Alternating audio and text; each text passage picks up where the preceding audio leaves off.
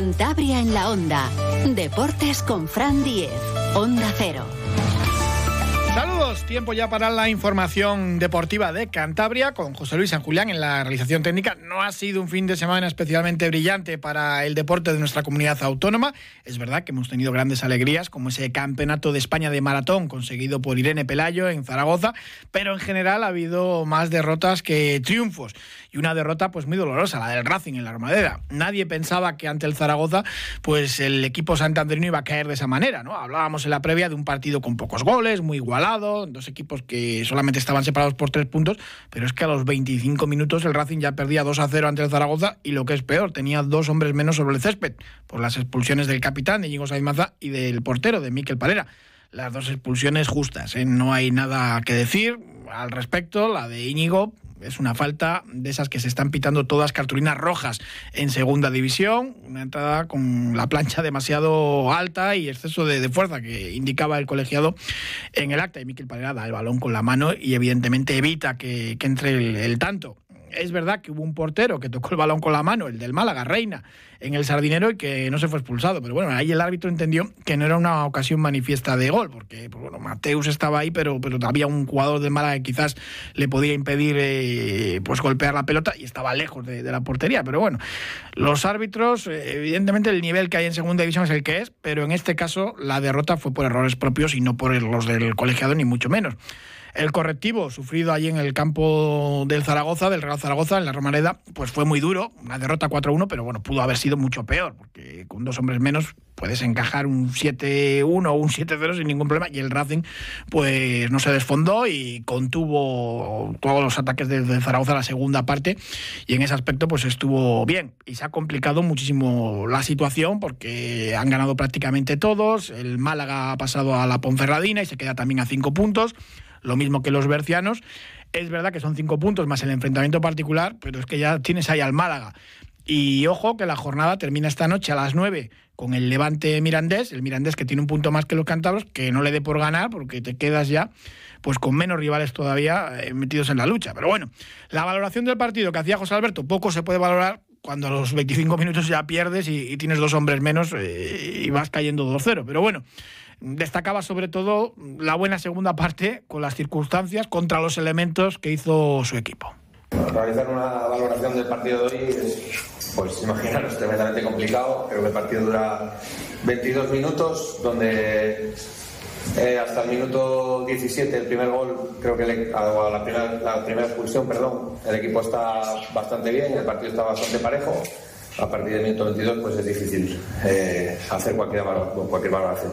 Simplemente decir que estoy orgulloso del equipo al que entreno, que ha dado la cara con ocho jugadores durante 60 minutos y que hemos conseguido, pues en la segunda parte, en unas condiciones muy difíciles, eh, empatar el, partido al Zaragoza. No nos vale para nada, pero sacamos cosas positivas dentro de las dificultades que hemos tenido Sobre las expulsiones, pues también se manifestaba el entrenador del Racing. Eh, José Alberto decía que nada que decir en contra de la tarjeta roja a Miquel Parera, pero bueno, sí habría ese debate de la expulsión de Íñigo Sáenz Maza, pues eh, porque el árbitro le mostró primero la cartulina amarilla y luego ya, pues tras revisar la acción en el bar, pues le mostró la roja. Y es verdad, pues que en Champions o en la Premier ese tipo de entradas no son rojas, pero en segunda división esta temporada sí, lo son todas. Íñigo lo sabe, no ganaba nada con hacer una falta en el centro del campo, donde no hay ningún tipo de, de peligro para la portería propia, en hacer una entrada de ese tipo. Y es que hemos visto ya al Racing demasiadas expulsiones de, este, de esta manera y son evitables.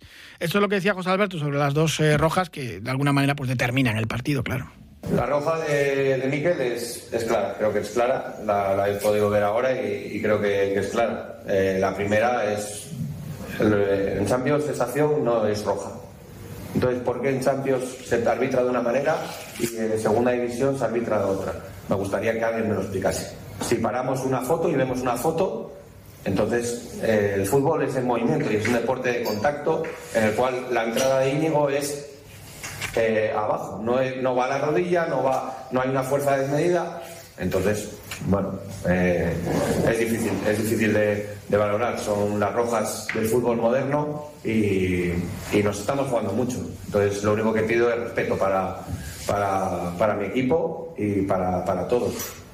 Con esta derrota. Toca abrocharse el cinturón y prepararse para sufrir, eh, porque evidentemente a falta de seis partidos, el Racing es verdad que tiene ventaja, tiene esos cinco puntos respecto a Málaga y Ponferradina, pero va a tocar sufrir. El calendario del Málaga es mucho más eh, asequible que el del Racing, pero bueno, mucho enfrentamiento también eh, directo. Mm, hay que pelear todavía mucho y este domingo llega el Sardinero Granada que a domicilio baja prestaciones, pero es uno de los gallitos de la categoría.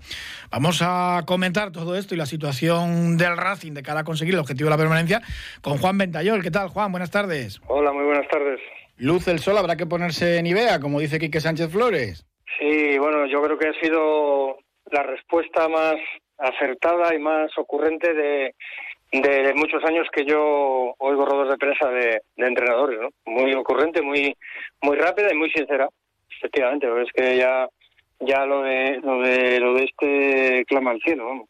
A ti esto de las excusas de, del fútbol moderno, que si estamos acostumbrados a jugar por la noche, que si el césped, que si no sé qué, no, no te motivan nada, ¿no? Pero vamos a ver, ¿no se entrena de día? Se entrena de día, podrás jugar de día, ¿no? Digo yo. Digo yo. Que está claro. O sea, es que no quiero, no quiero extenderme mucho porque no, no creo que suene a, a, no sé, a, algo en contra del, del Barcelona, porque no es así pero me parece totalmente ridículo. Y me parece más ridículo cuando tú dices que no suene a excusa, entonces no lo digas. Entonces no lo digas, ¿no? Pero bueno, cuando no es el verde alto, es el verde bajo. El verde, porque para mí es el verde o el césped, como quieras llamarlo, se juega dentro de unas normas. No es como hace 30 años que uno embarraba, el otro no, y el otro lo dejaba alto o lo dejaba abajo. El césped hay unas normas. Y los rivales de Barcelona, cuando van al Nou Camp, se podrán quejar de que está excesivamente rápido, mucho más rápido que el de ellos, o más corto. Hay una norma, un mínimo y un máximo de centímetros del verde. Y se puede regar hasta X horas antes o, lo que sea. Pues el margen que te da la norma esa se cumple y punto. Y es lógico que los equipos quieran sacar más o menos partido de eso, pero dentro de una norma, porque hay una norma establecida de centímetros de césped y de riego. Lo del sol ya no es norma, pero bueno, si tiene problemas con la luz, pues que se pongan gafas de, sol, digo yo, no sé. Tampoco vamos a encontrar excusas en la goleada encajada ante el Zaragoza, la Romareda. Dos errores eh, propios, además, las dos expulsiones para mí eh, son expulsiones. En, eh, en, esta forma de arbitrar actual, la de Íñigo Saizmaza no ofrece dudas y la de Parera menos todavía. No, bueno, pero sí, tampoco entrando en que puedan ser más o menos justas. ¿no? Son, son circunstancias que, que pasan, que te ocurren una vez, como, como bien decía el mister, eh, no le había pasado nunca una situación así. Y bueno, al final, eh, eh, al final creo que el Racing salva la cara. la afición 10 allí y el Racing, bueno, pues salva la cara porque, porque claro, podría haber sido un resultado de escándalo, ¿no? Entonces, bueno, pues al final del mal el menos, de que no ha habido lesionado, de que se cuidó el tema de las tarjetas y, y bueno, pues a pensar en el partido siguiente. Además, cuando, cuando algo viene, viene torcido de esa manera, es mejor eh, minimizar los, los daños y intentar pensar en que, en que queda más, más tiempo, más partidos y, y que no, que no, que no ocurran más desgracias en ese partido, porque normalmente cuando se cruza, pues se pone muy feo, ¿no? Y bastante feo se está poniendo la, la situación clasificatoria como para encima eh, haberlo estropeado ayer, ¿no? Vuelven los problemas, las angustias, porque, claro, estábamos pendientes de la Ponferradina, pero ahora es que el Málaga ha pasado a la Ponferradina y está ahí a la misma distancia del Racing. Mm, va a tocar sufrir, lo decía José Alberto desde el principio, hasta el último minuto del último partido. Sí, sí, vamos, eso está claro, pero es que además el Málaga todos pensamos que no, que le cuesta, que tal, pero Málaga eh, tiene jugadores que cuando les da por, por jugar dentro de la situación en que están un poquito y la suerte que puedan tener, eh, pues bueno, pues no cabe duda que es un equipo que es un grande también, que también podrá tener alguna ayuda y demás, pues era muy peligroso que saliese. Y el problema es que el calendario en esta segunda es, eh, como te toquen seguidos los grandes y no puntúes, te tiras cuatro o cinco partidos sin sumar. Y el Racing, gracias a que el otro día sacó los tres puntos al Albacete, porque el resto de equipos, aunque sea punto a punto, están sumando, ¿no? Entonces al final te valen más los tres de una victoria, aunque no puntúes en dos, que, que, casi que, que empatar en tres seguidos, ¿no? Pero el Málaga tiene un calendario muy, muy, muy factible, tiene ahora dos partidos, me parece que son, no sé, Ibiza y Lugo o algo así, que te puede sacar seis puntos seguidos, ¿eh? Y estos equipos, si sacan la cabeza, es muy difícil que la vuelvan, que se vuelvan a meter abajo. ¿eh? Entonces, bueno, Vamos a ver cómo, cómo está la situación, pero, pero sí que hay que hacer cosas. La Ponferradina yo no creo ya que, sea capaz porque lo ha tenido en su mano estas dos últimas jornadas y, y, la, y, la última esta de Burgos con el gol que le quitaron, que hubiera sido ya, que hubiese sumado tres puntos para el Racing, hubiese sido fatal. Y bueno, yo creo que el Racing va a ser capaz de, porque es capaz de competir, porque lo está demostrando, y que va a ser capaz de hacer pues bueno, pues no sé si, si serán seis o cinco, siete puntos o ocho los que hagan falta, pero yo creo y deseo que sí que, que los hagamos, ¿no? Y bueno, a ver el, el, Mirandés porque lleva mucho tiempo acercándose ahí abajo al abismo y, creo que, que, de los de arriba siempre cae uno, de, los que van hacia abajo, hacia abajo, y podría ser el Mirandés también. ¿eh? Puede ser, y el Málaga pues es que tiene una plantilla que estaba confeccionada para pelear por el ascenso, calidad tiene, mm, veremos a ver qué pasa, pero va a tocar sufrir para conseguir pues ese par de victorias que, que pueden hacer falta, si no, si no más puntos. Juan Ventayol, muchísimas gracias como siempre, buena semana. Adiós, buena semana para todos. Sergio Tolosa, buenas tardes. Hola, muy buenas tardes, Fran. Bueno, yo creo que ninguno esperábamos un partido así en la Romareda, ¿no?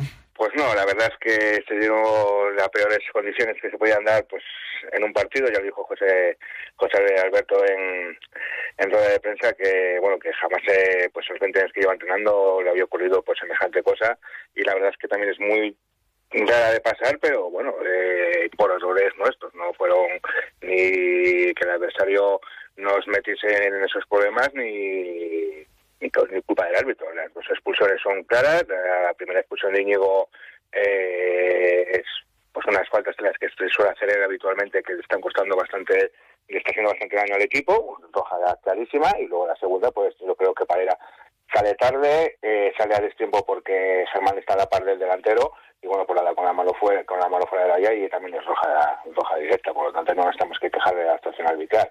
Y luego sí, pues es cierto que eh, el segundo gol es un golazo mm, después de la falta, de la expulsión de Parera, pero el primer gol pues es un fallo de Germán que propicia que sea adelante Juliano y que marque el gol, por lo tanto pues nos ponemos eh, con dos 0 y con dos jugadores menos únicamente por culpa nuestra, no por hechos que el rival hubiese, hubiese merecido. Por lo menos pues no acaba el partido 7-0, un resultado de estos escandaloso o pierdes más jugadores, porque bueno, bastante ya con perder a los dos expulsados, más Rubén Alves que salía cojeando, mm, por lo menos se consiguió frenar un poco todo, toda la debacle ¿no? en la segunda parte. Sí, a ver, la verdad es que el equipo a partir de ahí pues eh, mostró una cara incluso totalmente diferente. O sea, el equipo realmente pues el partido a raíz de, si quitamos el 2-0, el partido se pierde con nueve jugadores y se pierde 2-1. Y es más, la segunda parte termina con un empate a uno. Cierto es que el mejor del partido es Skeitia, eh, nuestro portero, con las paradas que hizo, pero también hay que decir que pues el 3-1 viene también de un fallo defensivo de Rubén Alves, que eh, el, disparo que se adelanta el delantero, dispara, hace una buena parada incluso rechaza y se le vuelve a adelantar el mismo delantero para hacer lo que es el gol, y luego el gol que meten ellos en la segunda parte, pues bueno, es un disparo de fuera del área, que le cae el rechace dentro, Juliano dentro del área, dentro del área, que está completamente solo sin marca y bueno pues nos hace el gol y al final nosotros hoy convirtiendo pues el penalti y ganamos lo que es el tanteador lo que es en la segunda parte. Lo mejor de todo pues fue que no terminamos en goleada más de la que se podía hacer por, por mantener un poco el gol a con diferencia con la, Ponferradina que debíamos temer tal como se había puesto lo que es el partido con el 2-0 y dos jugadores menos.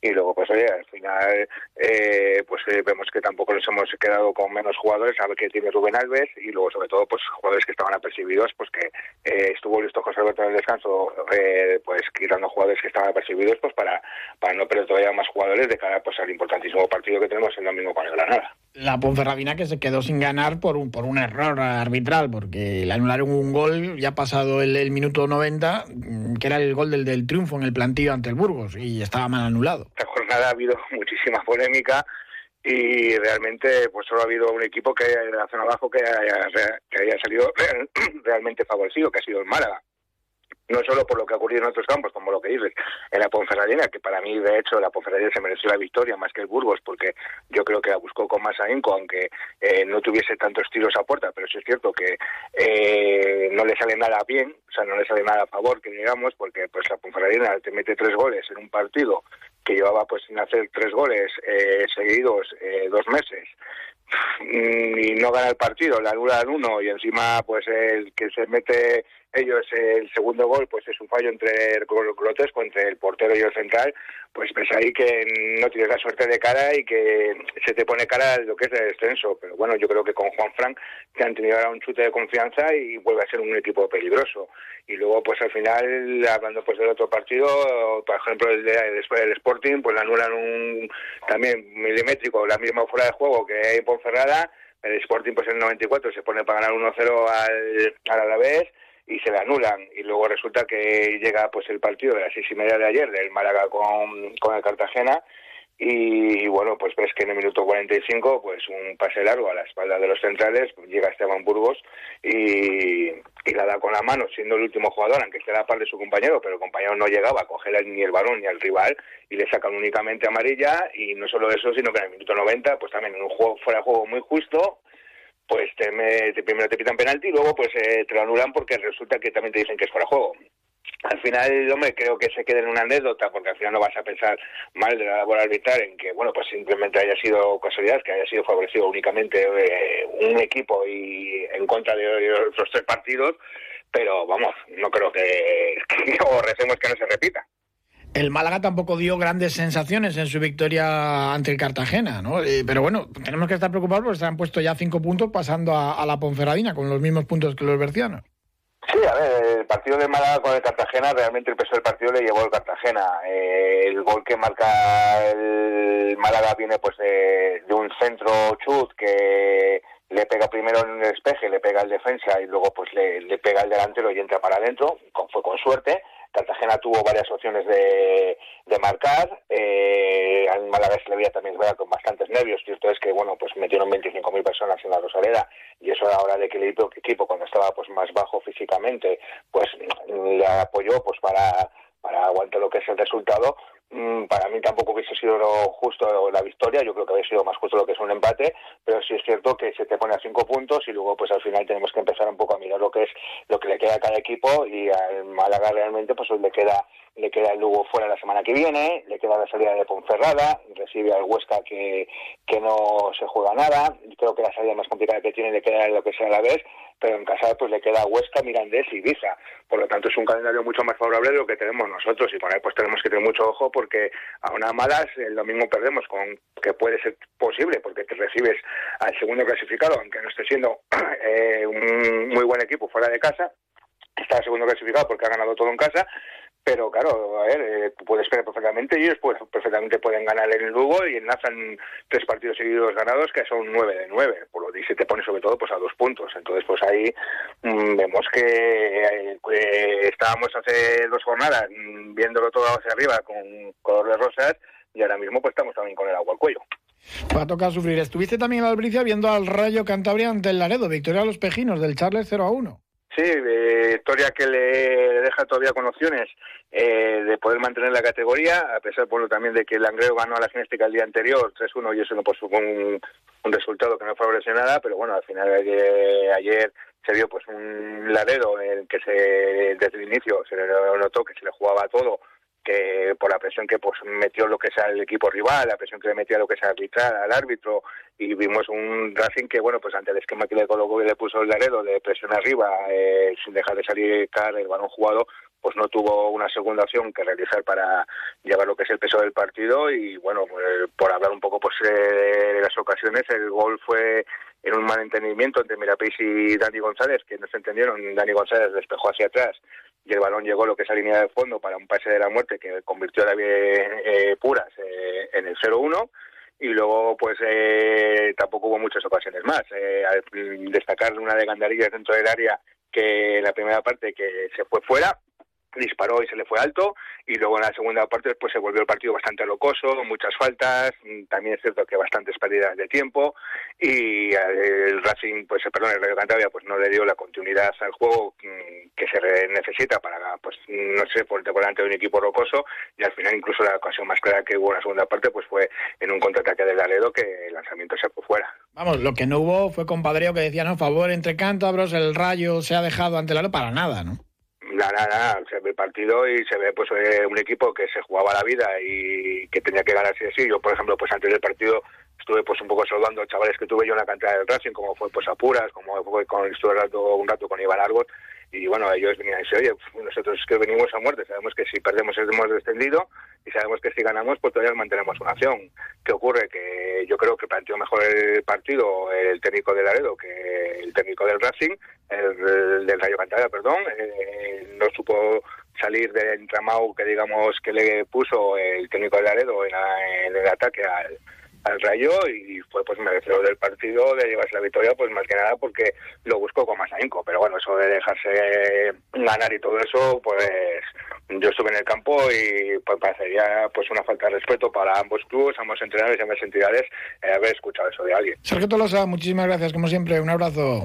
Un abrazo Juan muchas gracias se ha dicho, se ha dicho y para nada. Se dejó ganar el Rayo Cantaro al final del Racing ante el Laredo. Un Laredo que se queda a cuatro puntos del puesto de promoción de permanencia que ocupa el Langre. Una auténtica pena porque el conjunto asturiano ganó 3 a 1 a la gimnástica de Torlavega y a 4 de la salvación directa que marca ahora la, línea el, Urense. Quedan cuatro partidos en segunda federación, es difícil. Con José Ramón Moncaleán, otro de nuestros eh, técnicos de referencia, que escuchamos aquí todos los lunes, hablaremos esta semana porque no pudo ver el partido del Racing ya que estaba invitado al palco para ver el Granada Unión Deportiva Las Palmas, como es futbolista de, del Granada, y así que nos hará un informe perfecto porque el domingo el Racing recibe en Sardinero precisamente al conjunto nazarí. En la Liga Sobal de balonmano, pues una de cal una de arena, se lo comentaba al principio. El Sinfín, gran victoria el viernes ante el Vidasoa, uno de los gallitos de la competición, 33 a 32, y el Anaitasuna, que estaba también peleando por la por la bueno, por evitar el, descenso, eh, ganó al, al, Batco 34 a 26, eh, un auténtico partidazo de, los navarros, y Alex Mozas, el entrenador de la escuadra naranja, que cae hasta la octava posición, después de haber estado ahí peleando por posiciones europeas, pues eh, reconocía que es que el conjunto navarro pues había sido muy superior al torlaveguense nos han dado una lección de cómo hay que jugar un partido a las manos, simplemente. Con eso te hago el resumen. Eh, ha sido un equipo que ha querido de verdad, que desde el principio, sabiendo lo que se jugaba, ha ido al 200% y nosotros en ningún momento nos hemos puesto a ese nivel. Una auténtica pena el Batco que juega este fin de semana ante el Cisne, el colista, y el Sinfín que tiene una salida ante otro rival directo, el otro equipo gallego, el Cangas, al que aventaja en dos puntos. Por cierto, esta tarde esperan ya la llegada del nuevo jugador del Sinfín, el lateral croata, eh, Josip Zaya de 22 años, 2-0-2, que viene a sustituir al lesionado Josinovic y al lesionado Zungri a su vez que le vaya bien a, a Josip Zaya y ojalá que llegue esta tarde, pues ya lo comentábamos la semana pasada, que no sabíamos exactamente cuándo se iba a poder incorporar al equipo y a ver si puede jugar el domingo en el partido en Tierras Gallegas ante el Cangas. Ha sido un fin de semana muy intenso para el atletismo y en concreto para el equipo Piélagos porque comenzaba la máxima categoría de la, División de Honor del atletismo femenino, teníamos también el regional de, trail en Reynosa y teníamos también a Irene Pelayo, que pertenece al Piélagos, eh, proclamándose en Zaragoza campeona de España de maratón. Saludamos Vamos a Javi Crespo, que es el director técnico del equipo de, Piélagos. ¿Qué tal, Javi? Buenas tardes. Javi, ¿andas por ahí? Parece que hemos eh, perdido a, Javi Crespo, que se ha tenido que multiplicar este fin de semana. Lo de Pelayo pues, ha sido una auténtica gesta, porque además la prueba allí en Zaragoza pues, estuvo marcada por el fuerte viento, ¿no? Dificultó mucho a, los corredores pues, realizar esa maratón. Y eso que hizo una marca muy buena, dos horas 34 minutos y, y dos segundos para, para Irene Pelayo, que además batía el récord de, Teresa Recio de ser la campeona en una disciplina olímpica eh, más veterana, con 42 años y 59 días. Teresa Recio lo consiguió los 10.000 metros en 2005 con 42 años y 10 días. Ya tenemos por ahí a Javi Crespo. ¿Qué tal? Buenas tardes, Javi. Hola, ¿qué hay? Buenas tardes. Te has tenido que multiplicar porque el Piélagos de División de Honor estaba compitiendo en, Barcelona, teníamos a Irene Pelayo eh, haciendo la gesta de convertirse en campeona de España de maratón y el, también el regional de, de en el, con el trail de, de, las Tres Fuentes en Reynosa. Pues sí, la verdad que este fin de semana está bastante movido en lo que atléticamente se refiere. Eh, en la división de honor, la verdad que eh, la actuación, eh, claro, miras la clasificación, el Piélagos quedó cuarto, pero muy cerquita también desde sus rivales y, no está nada mal porque acudíais a esa cita con, muchísimas bajas, ¿no?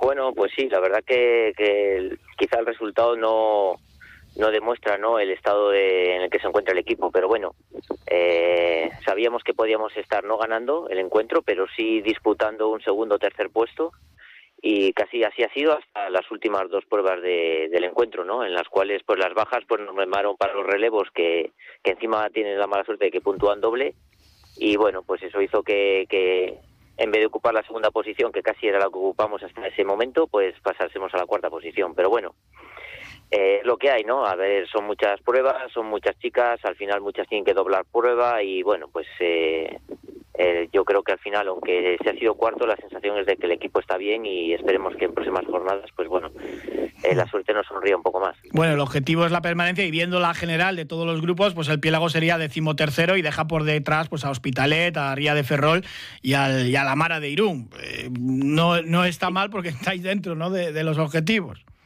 Bueno, pues sí, como bien has dicho, ¿no? El objetivo este año es la, la permanencia, ¿no? Eh, hay tres o cuatro equipos que, que sí que están muy por encima en cuanto a, a atletas y a marcas se refiere, entonces, bueno, eh, intentar, pues eso, mantenernos este año y año a año, si podemos, pues eh, ir reforzando el equipo en aquellas partes en las cuales podamos ser más débiles para intentar estar más competitivos. En teoría, la siguiente cita, el 6 de mayo, ante el Atlético San Sebastián, el Málaga, que es el, bueno, Cueva de, de Nerja ahora por el patrocinio, y el León, ¿no? A falta de reclamaciones y demás, pero en principio sería, serían los rivales, ¿no? Eso es. Falta un poco también de saber dónde va a ser el encuentro. Eh, nosotros habíamos ya hace tiempo solicitado a ver si podía ser aquí en, en Santander, ¿no? Por, por evitar también un poquitín desplazamientos y viajes y bueno, a ver, una vez que ya han salido los equipos que se van a enfrentar, a ver a ver en la federación dónde decide realizarlo. Bueno, pues ojalá que lo podamos ver aquí en Cantabria. Y bueno, la tercera jornada y última, en teoría, para sellar la, la permanencia el 10 de junio, ¿no? O, o, si se puede, si se puede antes del 6 de mayo, mejor que mejor. sí, bueno, allí ya cambia un poco, ya en vez de ser a dos chicas por prueba, es una sola chica por prueba. Y bueno, a ver, eh, sí que es verdad que ahí yo creo que somos también un poquitín más fuertes, pero bueno, también al final analizas un poco el resto de equipos y bueno, pues también ellos pues en, en ciertas pruebas también son fuertes, entonces bueno, pero bueno, yo creo que, que, que estamos para poder sin, sin demasiados agobios por la permanencia, pero bueno, lo que te digo, hay que, hay que ir compitiendo, que no haya lesiones y que no haya tampoco muchas bajas por, bueno, por inconvenientes que van surgiendo a lo largo de la temporada. Bueno, y en el club de enhorabuena por otro éxito más y ya van un montón de Irene Pelayo, campeona de España, además con ese récord de, de ser la más veterana en una disciplina olímpica, de conseguir un nacional. Pues increíble lo de Irene una vez más, ¿no? Pues sí, la verdad es que nos están muy mal acostumbrando, ¿no? Eh, casi a, objetivo que se marca, objetivo que cumple, ¿no? Yo sabía que estaba muy fuerte porque, bueno, pues la he acompañado en algún entreno y, y bueno, lo que pasa es que hay que plasmarlo, hay que llevarlo ese día a la carrera, los nervios no te tienen que pasar pues una mala fortuna y luego físicamente es una maratón, te pueden quedar 5 kilómetros para meta y, la verdad que, acalambrarte y casi no llegaron, que estés muy fuerte ese día. Entonces, bueno, eh, yo creo que Irene ahora mismo está haciendo unos años, pues bueno, que, que yo creo que ni ella se lo cree, ¿no? Pero más que nada por, porque le están saliendo bien las cosas. Trabaja, se cuida y, y bueno, está teniendo la suerte de, de, que le salen las cosas bien. Pues seguro que nos va, a dar, ella, claro. Claro, nos, va, nos va a dar alguna alegría y ojalá también que, que, culmine su carrera de alguna manera en los Juegos Olímpicos, ¿no? Que, que se lo deben. Además, yo creo que el atletismo le, le, le debe una participación. Bueno, pues oye, eh, a todo atleta le gusta, ¿no? Eh, está complicado porque si cabe más eh, han puesto más complicadas las mínimas. Pero bueno, yo sé que Irene es muy valiente y por lo menos lo va a intentar, no se va a quedar con el remordimiento de sí podría haberlo, ¿no? Ella lo va a intentar.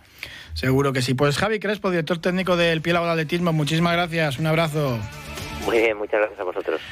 En rugby, el Independiente cayó en Almería 43 a 30, pero ya tenía atadas las semifinales. El 30 de abril, primer partido de las semifinales en San Román ante el Zarauz. Y la vuelta la semana que viene, ya en Tierras Vascas, Alcobenda San Cugat es la otra semifinal. Y el ganador se enfrentaría entre ellos. El que gane sube directamente a la máxima categoría.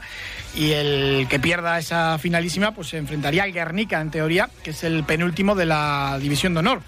Ahí está el Batco, el Independiente, el Mazabi Independiente Santander, Batco el antiguo patrocinio, pues peleando por el ascenso y por regresar a la máxima categoría del rugby nacional. No lo tiene tan difícil. En la primera vuelta vencieron al, al Zarao y en ronda élite empataron en San Román. Gracias por habernos acompañado. Un saludo.